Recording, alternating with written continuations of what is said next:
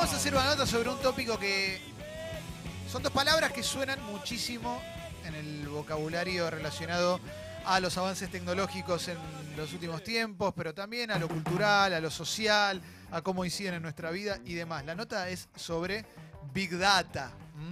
Vamos a hablar ahora de Big Data en particular. La escribió es, por un libro que se llama Big Data, justamente que lo escribió Walter Sosa Escudero. Tiene un currículum que es un toque largo, o sea que voy a leer solo el principio. ¿eh? justamente porque si no llegamos hasta las 4 de la tarde.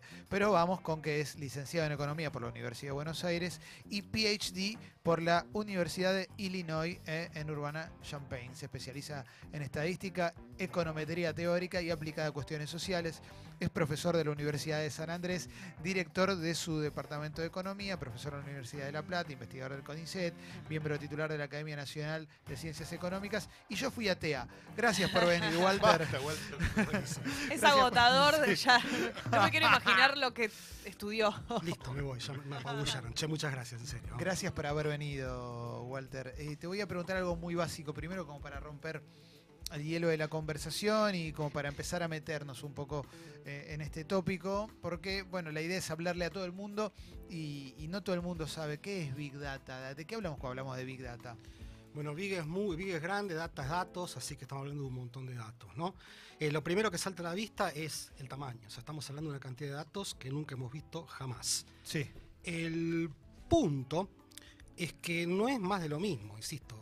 Pensá en estas encuestas que todavía aparecen por teléfono de línea, ¿no? Que te preguntan, esta es una encuesta, usted quiere responderla. Hay un montón Sí. de pasos que el grueso de la gente corta y sigue con su ruta, ¿no?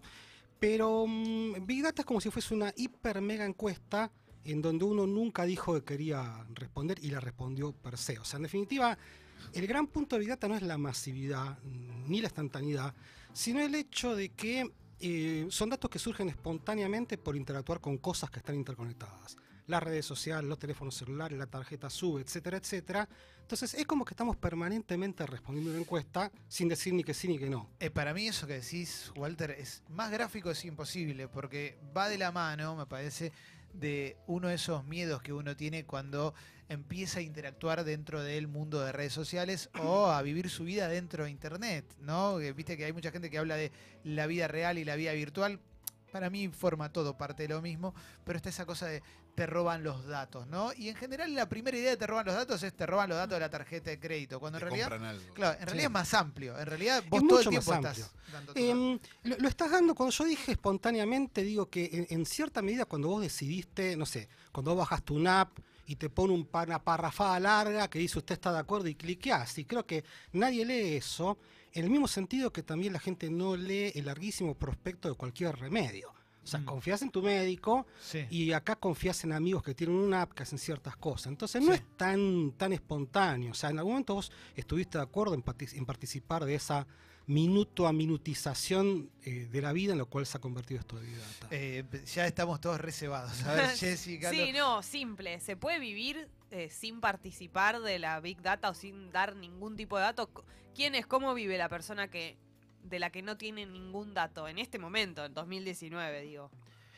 Poder se puede y, eh, perdón la mala noticia, la mayoría de los pobres vive así. ¿Está bien? Si esto, esto es una cosa que está Pero mediada... digo, con, con, qué sé yo, con un teléfono, como... en- Toda vez que vos tuviste un teléfono, que usaste una tarjeta SUBE, accediste voluntaria, pasiva, inocentemente, conscientemente, a ser parte de este rock ya and con roll. la sube. Ya con la SUBE y sin la SUBE, insisto, de repente vos andás por la calle y hay una cámara que te sacó una foto, ¿viste? Entonces, cuando vos no gritaste fuerte, no me gustan las cámaras, o, o no le dijiste a tu diputado, sacame estas cámaras que me molestan, o sacame los sensores de los autos, en cierto sentido vos estuviste de acuerdo a hacer eso. Entonces, en definitiva, ya hay muy poquitos espacios para esconderse. Claro.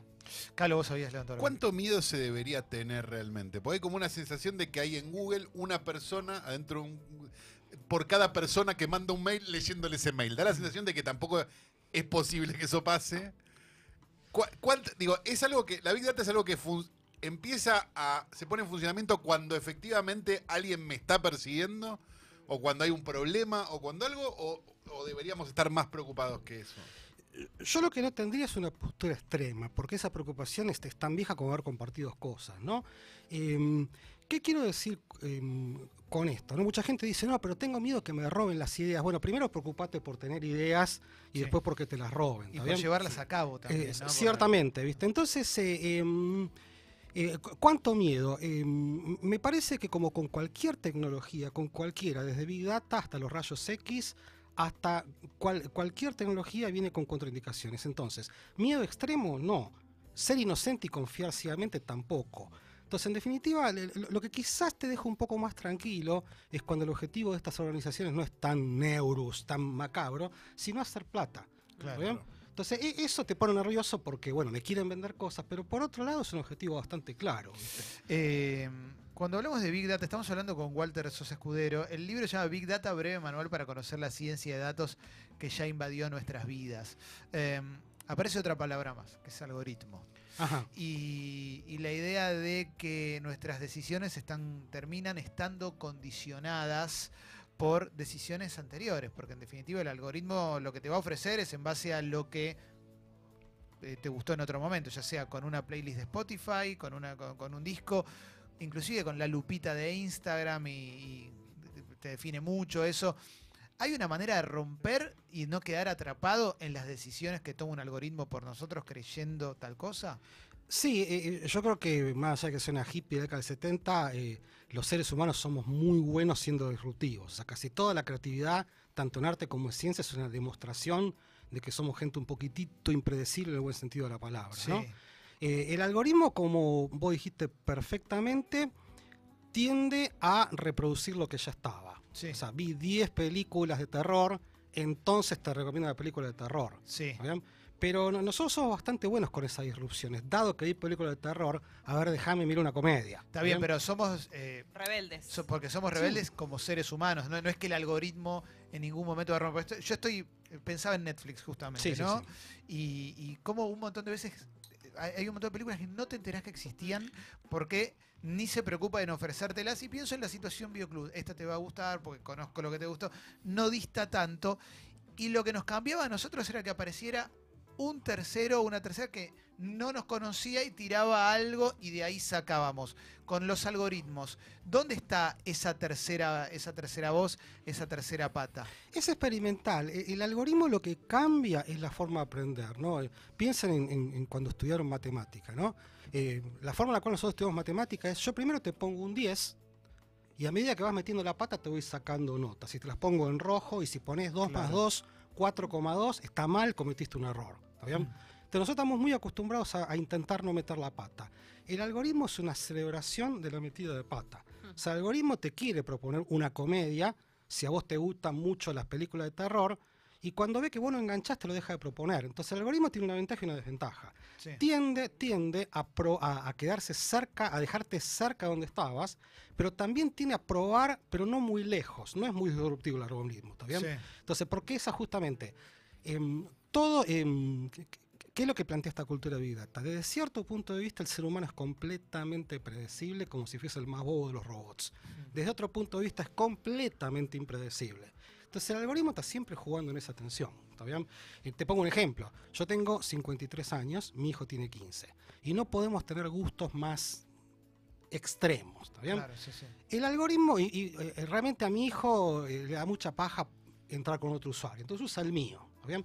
Entonces el algoritmo primero se pensaba que teníamos que yo tenía 35 años, ¿viste? Entonces intentaba pegar más o menos Se puso ahí. en el medio. Es terrible, el algoritmo dijo, bueno, a ver, viste, este tipo, no sé qué, se empezó a poner en el medio y, y recomendaba cualquier cosa. Y yo le dije a mi hijo, mira, dejate de hinchar, abrite un usuario, no me jodas, porque me, me aparecen todas estas revistas de Vinci Winchi que, que a mí no me interesan. Sí. Entonces, le hinché tanto a mi hijo para que se cree un usuario, ¿y qué fue lo que terminó pasando? El algoritmo aprendió en un momento. Dijo, no, no, no, no, acá no hay alguien de 35 O años. sea, pareció una constante. Exactamente, se dio cuenta que están estas series suecas oscuras que me gustan a mí y, perdón, las palutudeces que le gustan a mi hijo. Entonces, a, a partir de cierto momento se, se, se avivó que pasa eso, ¿está bien? Entonces, el, el algoritmo en, en principio fue disruptivo, empezó a ofrecer a mí cosas que quizás estaban más cerca de mi hijo de alguien que tiene 30 años. Entonces, el algoritmo está siempre jugando con esta tensión entre cerca, lejos, cerca, lejos. ¿Calo? Da la sensación de que los valores de las empresas se miden por la cantidad de, de de data, de Big Data que tienen adentro. Este, esto es así y, la- y le- y pegada a eso, la- lo- todo lo que hacen las empresas es solamente para poder minar más datos. O sea, digo, Facebook o incluso Google con productos o cosas. Por ahora sí, pero es una transición. ¿Qué quiero decir con esto? Si vos me decís, es como vos me, como vos me lo estás diciendo, sí, yo te diría que desde una empresa como Amazon hasta la cafetería de acá a la vuelta que tiene una cuenta en Facebook, lo que le pasó es que de repente tenían un consumidor, el consumidor, y ahora se dieron, cuenta que analizando un poquito los datos pueden aprender un montón acerca de diferentes consumidores.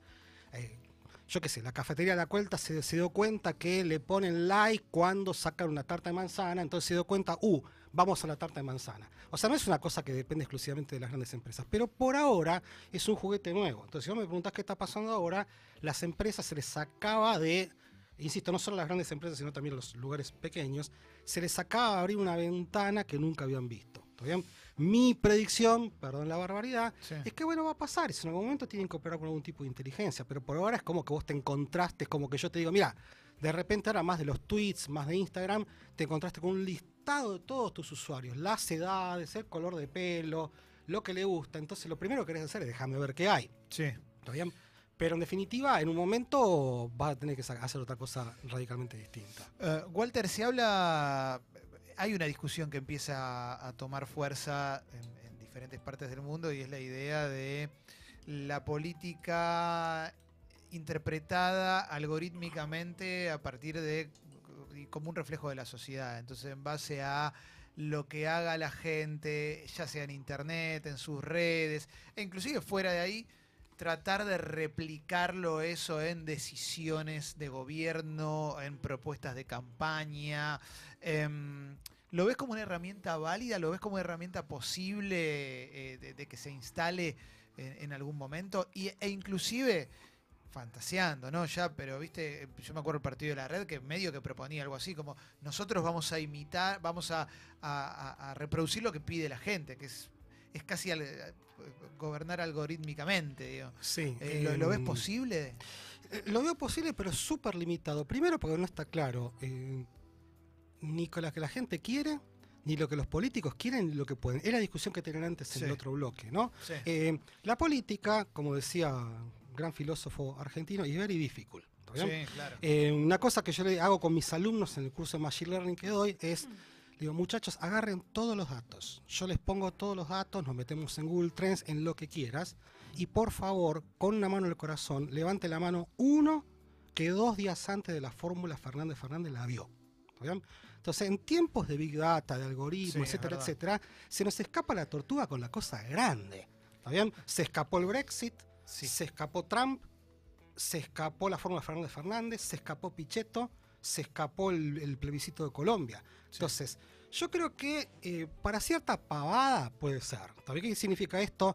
Ah, a la gente resulta que le molesta tanto la seguridad, o como decías antes, quizá te permite ocultar, eh, bueno, cuánto es que estás dispuesto, cu- cuán inflexible sos con respecto al aborto, cuán flexible sos con respecto a la pobreza. Entonces, medir ese tipo de cosas es importante, ¿está bien? Pero de ahí diseñar una política es muy complejo, porque la política, la economía y, perdón que lo diga, el fútbol todavía tiene un componente muy estratégico, muy impredecible. Entonces, en definitiva, eso, eh, eh, esa impredecibilidad no tiene que ver ni con la falta de datos, ni siquiera tiene que ver con la falta de potencia de los algoritmos, tiene que ver con la complejidad estratégica. El- o sea, la política es impredecible en un sentido parecido que es muy difícil predecir para dónde va a patear un penal un delantero y para dónde se va a tirar un arquero. O sea, hay algo estratégico. Insisto, que, que levante la mano quien vio con todos los datos, con todos los algoritmos, qué algoritmo vio la fórmula Fernández Fernández tres días antes. Te invito a que te metas en Google Trends, busca el Fernández que vos quieras y es flatline, muerto, Sí. muerto, muerto, y salta al día después. Esto apareció un sábado. Sí. En definitiva, ¿cómo puede ser que con tanto algoritmo, tanto dato, cosas tan bestiales se, se nos hayan escapado?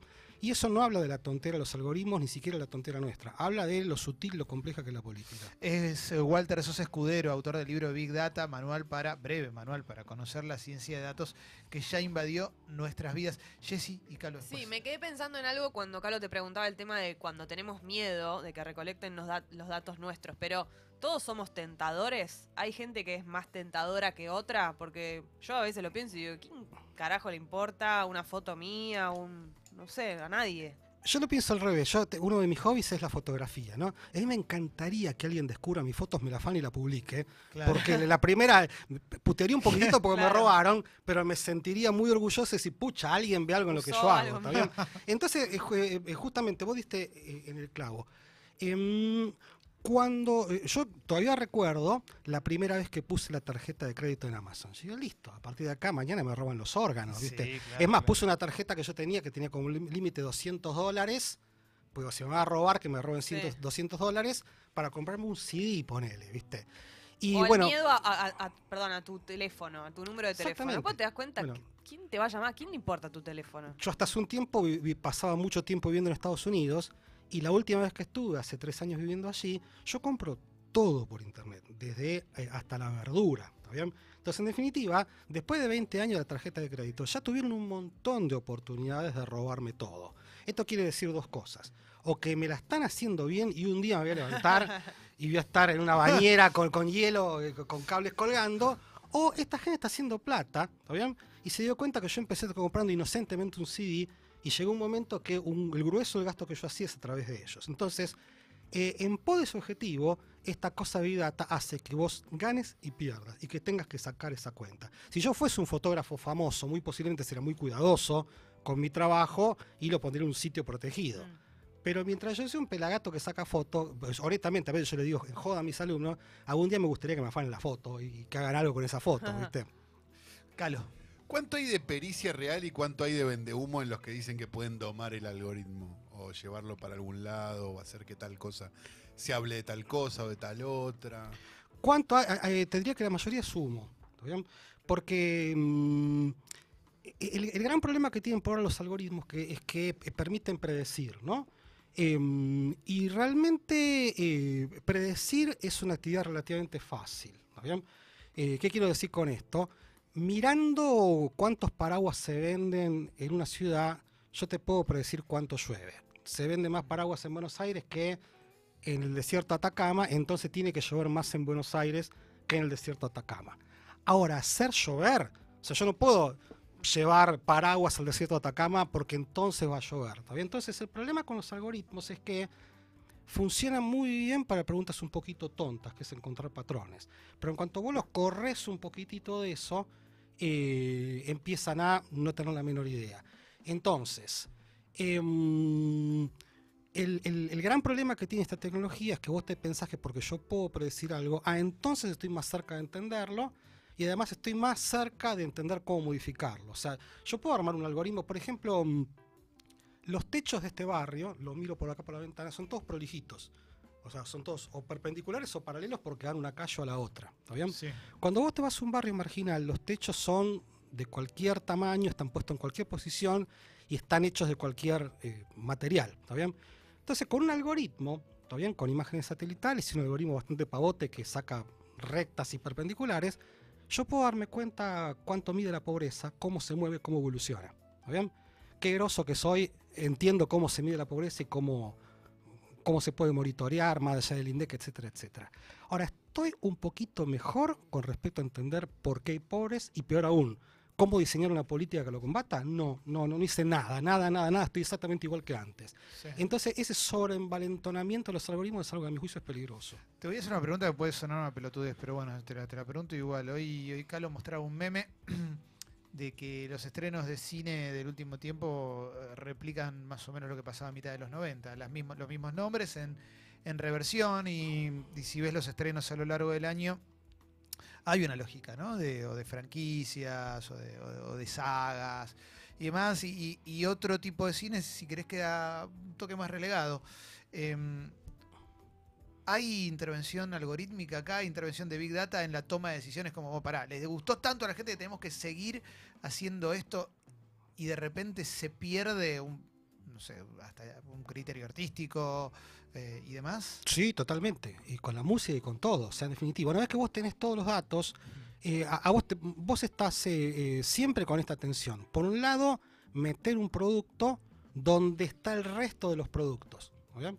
O sea, la gente, bueno, que lo que hace es mira películas oscuras y después como se cansa, eh, no sé, mira una comedia para poder dormirse.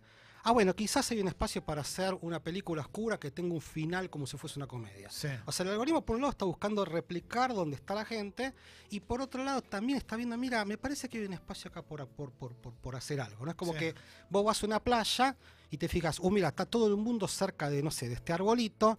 Entonces, por un lado, yo estoy tentado a poner el puesto de panchos exactamente ahí, o a buscar justamente dónde es que no hay nadie, y de repente pongo un puesto de pancho donde no lo puso nadie porque es barato y llevo a la gente ahí. Entonces, en el cine, en la música, se usan, un, se usan un montón de técnicas de este tipo para ver dónde anda la gente, dónde están los gustos, y para descubrir patrones nuevos.